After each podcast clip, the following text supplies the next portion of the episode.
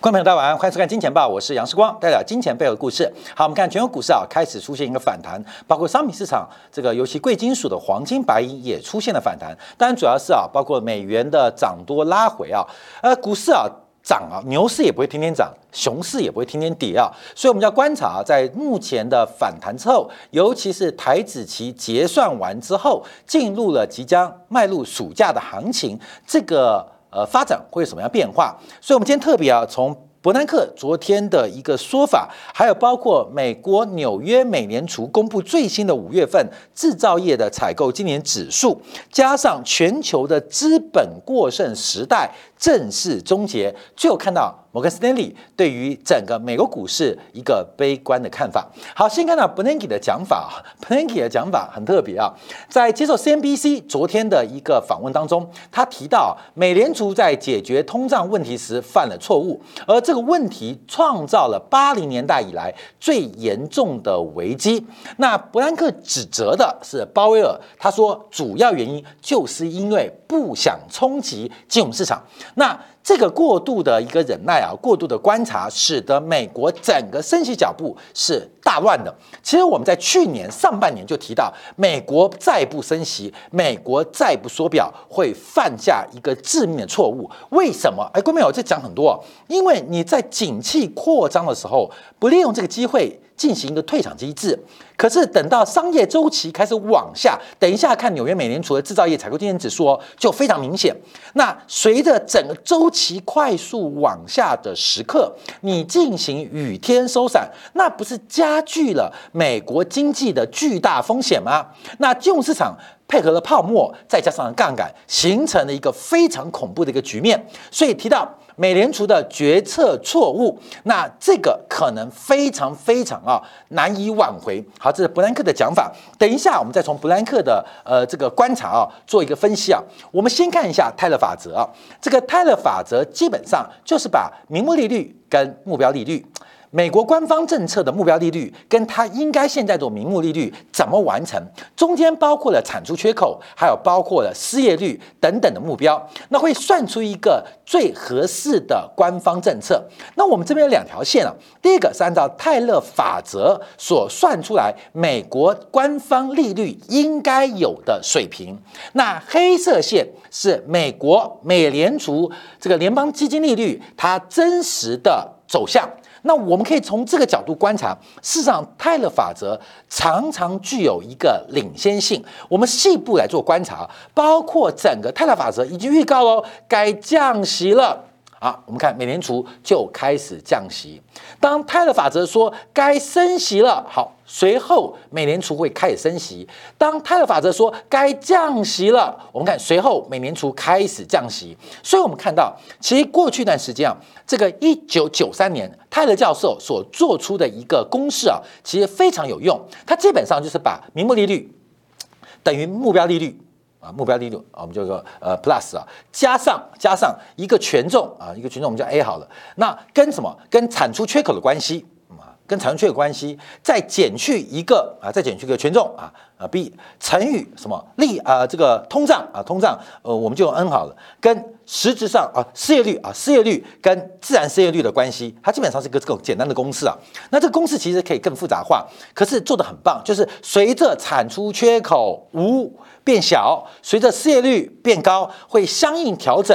那目前的官方利率应该怎么调整，让市场利率越来越接近一个合理的中性利率？所以泰勒法则其实在从一九九三年创建跟分享之后，其实。用来回归验证美联储的官方利率是高度有效而且成功的。可是这个成功啊，基本上在两千零八年开始出现脱钩。随着两千零八年金融海啸之后，其实啊，我们看到美联储的降息动作跟刺激动作过慢，谁的错？伯南克的错，伯南克的错。所以才引发了两千零八年八月、九月、十月一连串的这个连锁反应，从贝尔斯登到雷曼兄弟，到美林证券，甚至到了 AIG，出现了流动性风险。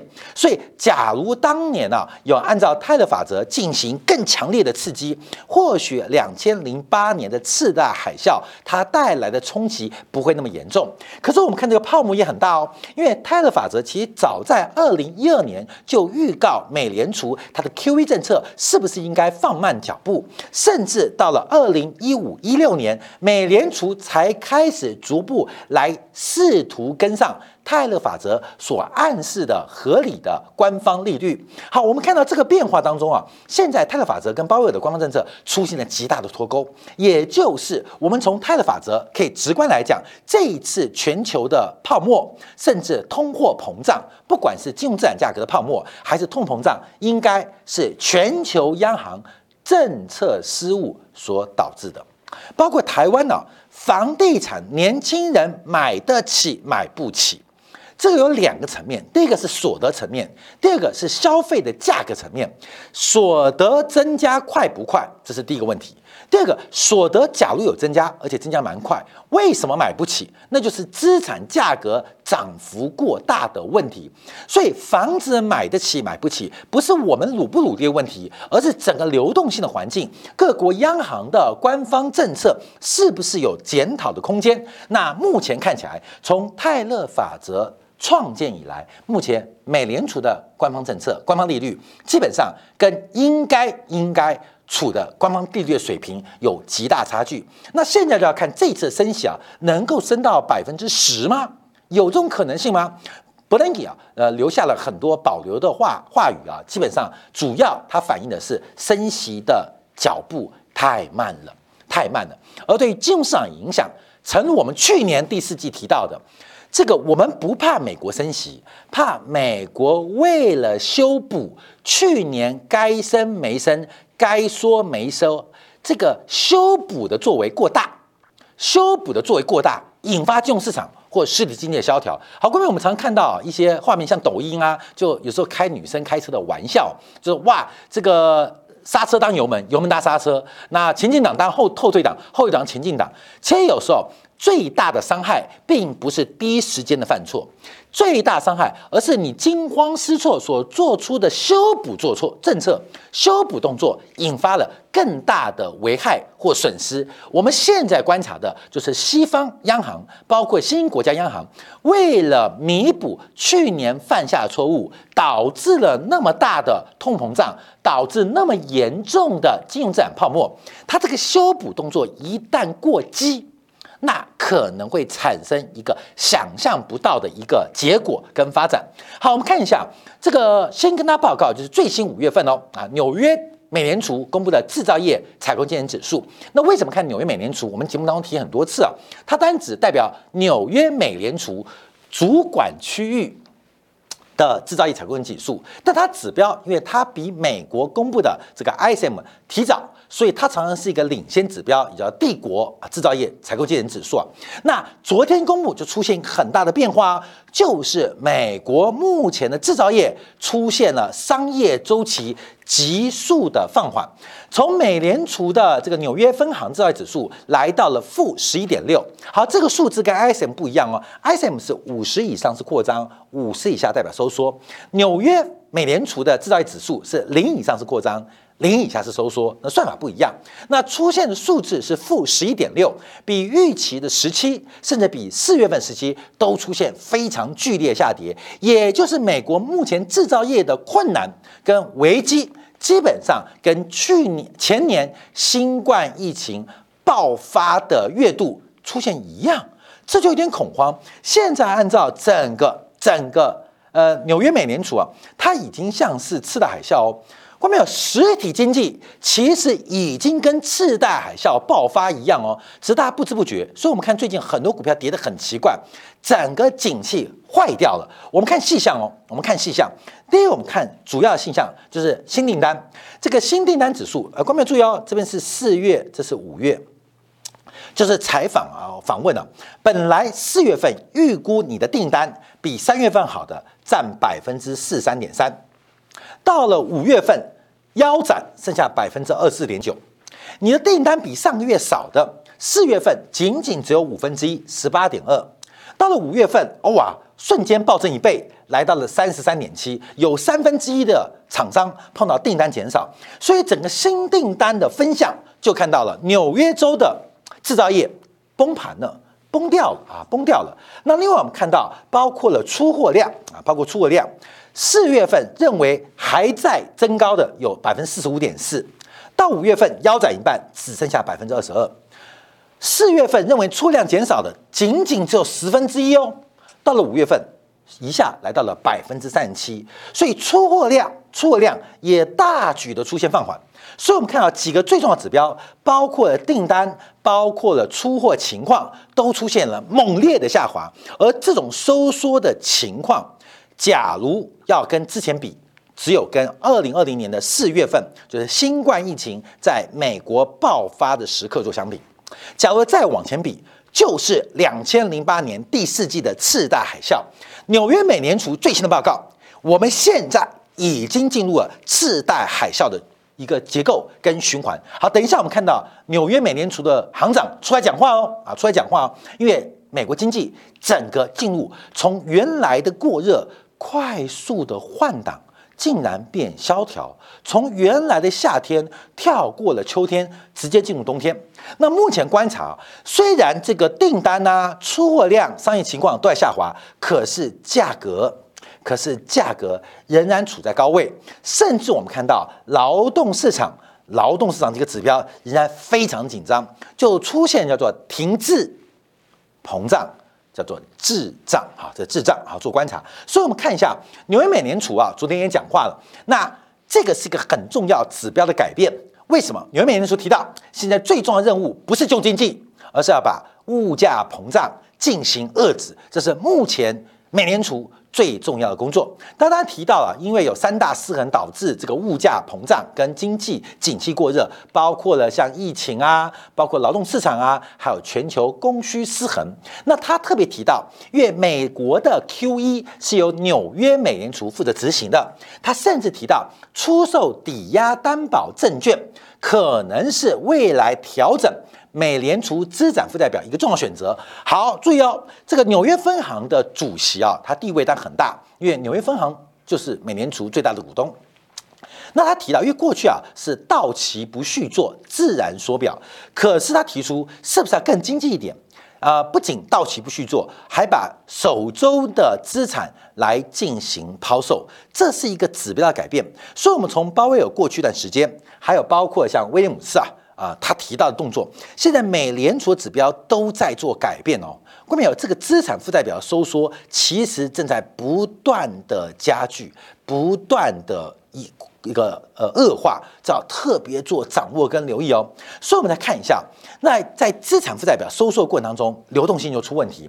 按照最新啊，美国的这个财政部的一个报告啊，这美国官方报告，整个美国国债市场的深度正在下降，流动性正在恶化。美国财政部啊公布的最新报告，虽然市场没有像新冠疫情爆发的二零二零年三月那么严重，可目前整个市场的深度，也就是成交量。流动性正在快速的收缩。我们在前几天啊，还特别提到整个美国国债的流动性跟价差越拉越阔，这个市场的机制出现了有失灵的风险哦。市场机制出现了失灵风险。我们看一下最重要指标，就是国债的买卖价差持续扩大。好，这是我们之前前前几天节目有提到，但这是呃美国财政部的报告。好，关面有什么叫做买卖价差？我再次提到，就是买价、买价、买价、卖价、卖价、卖价。那中间这个 big offer 的价格价差拉大，而且挂单量不足，使得整个市场。面对大额交易或是瞬间巨量交易的时候，没有能力负担，没有能力负担，使得目前整个美国国债市场，不管从深度、从广度，都出现了流动性快速恶化的过程。在昨天，纽约美联储的方主席威廉姆斯也提到这个状况，可是他倒是安抚市场，他说在收缩的过程当中会出现流动性恶化是一个正常现象，但这个正常对投资人来讲就不正常。你看得到价格，可是卖不到这个价格，那不是很悲催吗？你看到九十块，结果你挂市价单，成交八十五块回来。你不觉得很可悲吗？啊，各位懂吗？就是看到的价格就成交不到，这就是目前美国国债市场最大的一个风险。好，除了这个每年美国纽约储呃纽约美联储的报告之外，我们看其他分行业相继会公布美国的经济正在快速的收缩发展。好，另外我们要观察一个最新的数据啊，就是这个缩表要从六月份开始，可是美国商业银行包括金融业在美联储的超额储备。或者准备金正在快速的收缩。去年十二月份时候，在美联储的储备金啊，还有四点二兆美金。截至到五月份最新数据，少掉了一兆，剩下三点二兆美金。所以，我们看到目前啊，这个美国的这个从存款准备金的这个准备金啊，叫储备金啊，余额啊，出现了猛烈的收缩。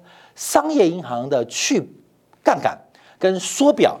已经开始全面发酵，所以要特别留意，这是美元转强，美国正在进行全球资产负债表的再分配，那大大局啊。是一个收缩，可到底说的是谁的资产，又说的是谁的负债，这叫特别观察。所以，我们昨天特别提到，看到台湾的这个保险公司啊，特别是寿险公司出现了严重的净值减少，这已经出现了严重的资产负债表收缩的一个情况。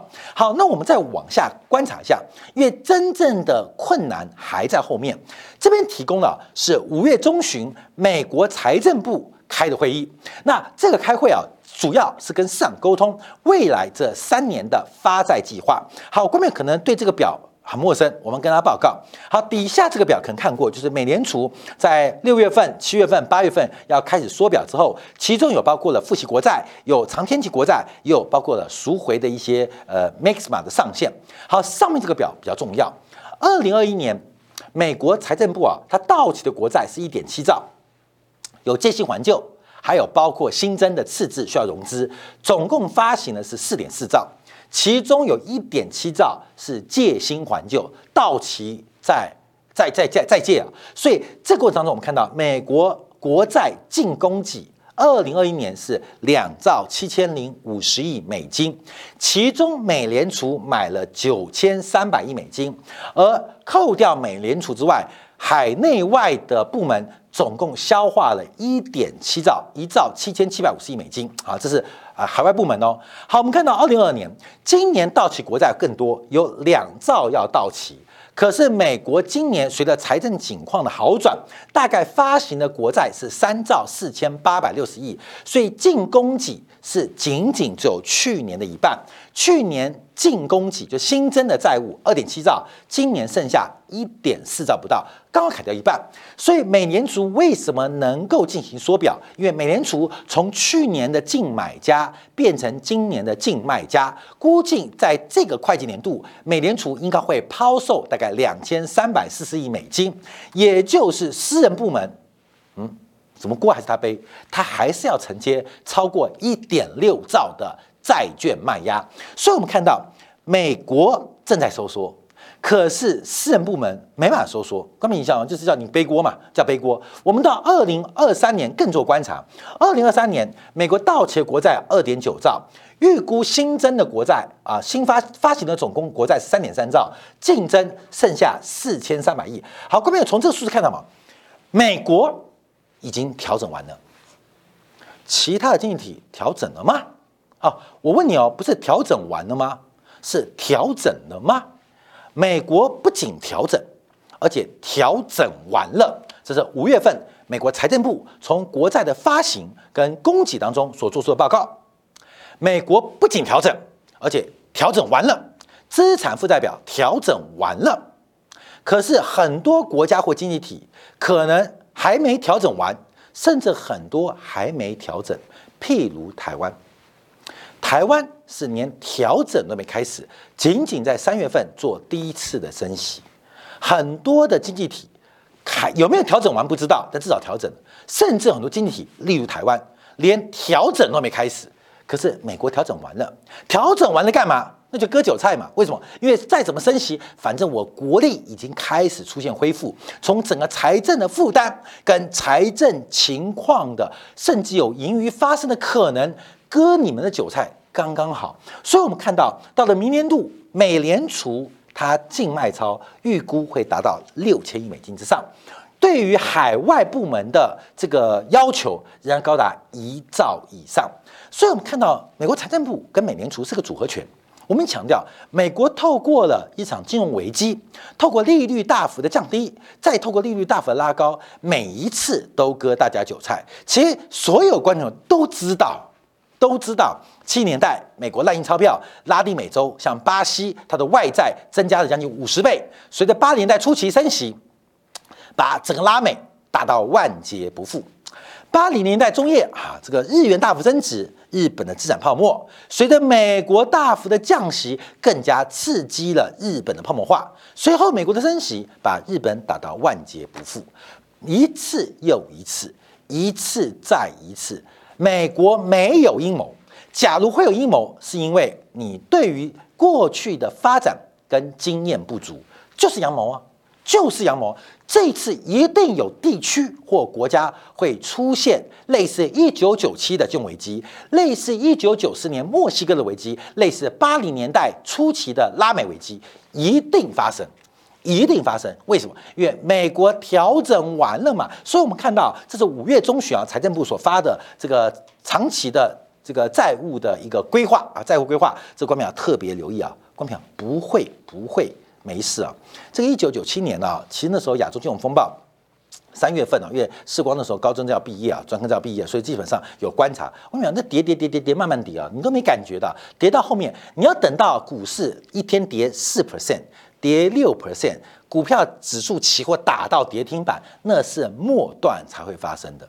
两千零八年次贷海啸跌最惨的也不是八月九月，是后面十月十一月啊，最后在二月还搞一个回马枪啊，你记得吗？哥们，你记得吗？所以你不要说每个股市要止跌了，我告诉你，你等到股指期跌停，你等到熔断出现，那才叫低点，那才叫低点。等到无量下杀，那才叫低点啊！看没有，低点是这样来的。所以看最近慢慢跌弹起来，慢慢跌弹起来，美国股市有出现五趴以上跌幅。台北股市有出现三趴以上的跌幅有吗？没有嘛，跌不完啊！各位讲，跌不完，这个缩表才刚刚开始，真正的恐慌还在后面啊，要特别提醒大家做观察。所以我们这边提到了摩根斯丹利的报告，因为摩根斯丹利啊，这个这两天报告就一个忽然翻多中国股市的投资机会，一个啊忽然对于大呃美国的市场看得非常悲观。透过摩根森利的一个公允价值的框架，他把这个美国的这个 PMI 还有利率的水平进行了很多样的假设，很多样假设分成三个部分。第一个，我们看到这个目前美国股市的这个我们叫做投资回报率啊，不是股利率哦，是它的收益率啊，收益率目前大概是百分之三，可是美联。美国的十年期国债殖利率现在来到了也是百分之三，所以这个估计啊要观察，因为目前美国股市的报酬率跟债券的回报率差不多相同，而美国股市的动态远期的市盈率本一比正在下滑，来到十七倍。我们这边再次提到一个这个基本的股利的一个折现模型啊，股价是怎么来的？各位一定要这个尝试，这不叫知识，就是把未来预期的每股股利。D 零、D one、D two 一直到 forever，把每一期的股期最后一数学公式就变成一期就好了。透过折现，折现，一个是无风险利率，一个是风险的贴水，再减去一个市场因子，从这个关系会折现出来股价的水平。所以，一个股价影响，第一个是对于未来这家公司或这个产业它盈利的变化。第一个配息的变化，第二个是它成长性的变化，因为这是个减值哦，分母越小，这个比值越大嘛，所以成长率越高，分母会越小，比值会越大，因为这是分母嘛。那一个是股利配发变高，股利配发高，分子变大，比值变高，所以这两个都是要正向，这个往上跟这个往上，基本上都让股价走高。都股价走高。那这样怎么替代呢？基本上，等一下摩根士丹利它是把这个 G 因子啊，用美国的 PMI、ISM 的 PMI、ISM 的这个采购经理指数啊，综合资金指数来做替换。那另外还有两个数字哦，这两个数字变大，基本上都会让股价下跌。分母变大嘛，分母变大会下跌嘛。一个是无风险利率，一个是风险贴水，这两个变大。基本上就是风险偏好的改变啊，基本上市场收益率的改变都让股价下跌，所以要特别注意哦。这是简单的一个尝试。好，我们看一下那怎么置换呢？分成三种情景。第一种最乐观，因为我们看到目前标普五百的指数啊是来到了昨天收盘是四千零八点。从这个今年年初最高点四千八百一十八点跌到昨天收盘，总个波段的跌幅是跌掉了百分之十五点九。假如最低点是三八五八，那这个跌幅是接近了二十 percent。好，分成三种情境哦。昨天收盘是四零零八，四千零八点。第一种情境就是美国股市有可能在今年到明年初出现反弹，反弹的高点是四千四百五十点。那怎么做规观察呢？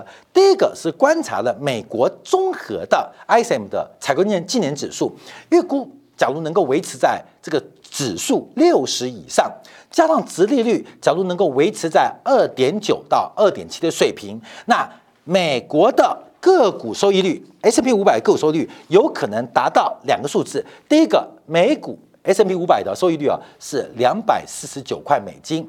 那另外，相对于市盈率有十七点九倍，这个换算让他知道最高有四千四百五十点的一个空间反弹空间、回升空间。但重要是美国这个这个美股收益率啊，美股收益率啊能不能达到两百四十九块美金？重要是 PMI 要来到六十四啊。要来到这个水平啊，要来到这个水平，而这个水平有没有可能？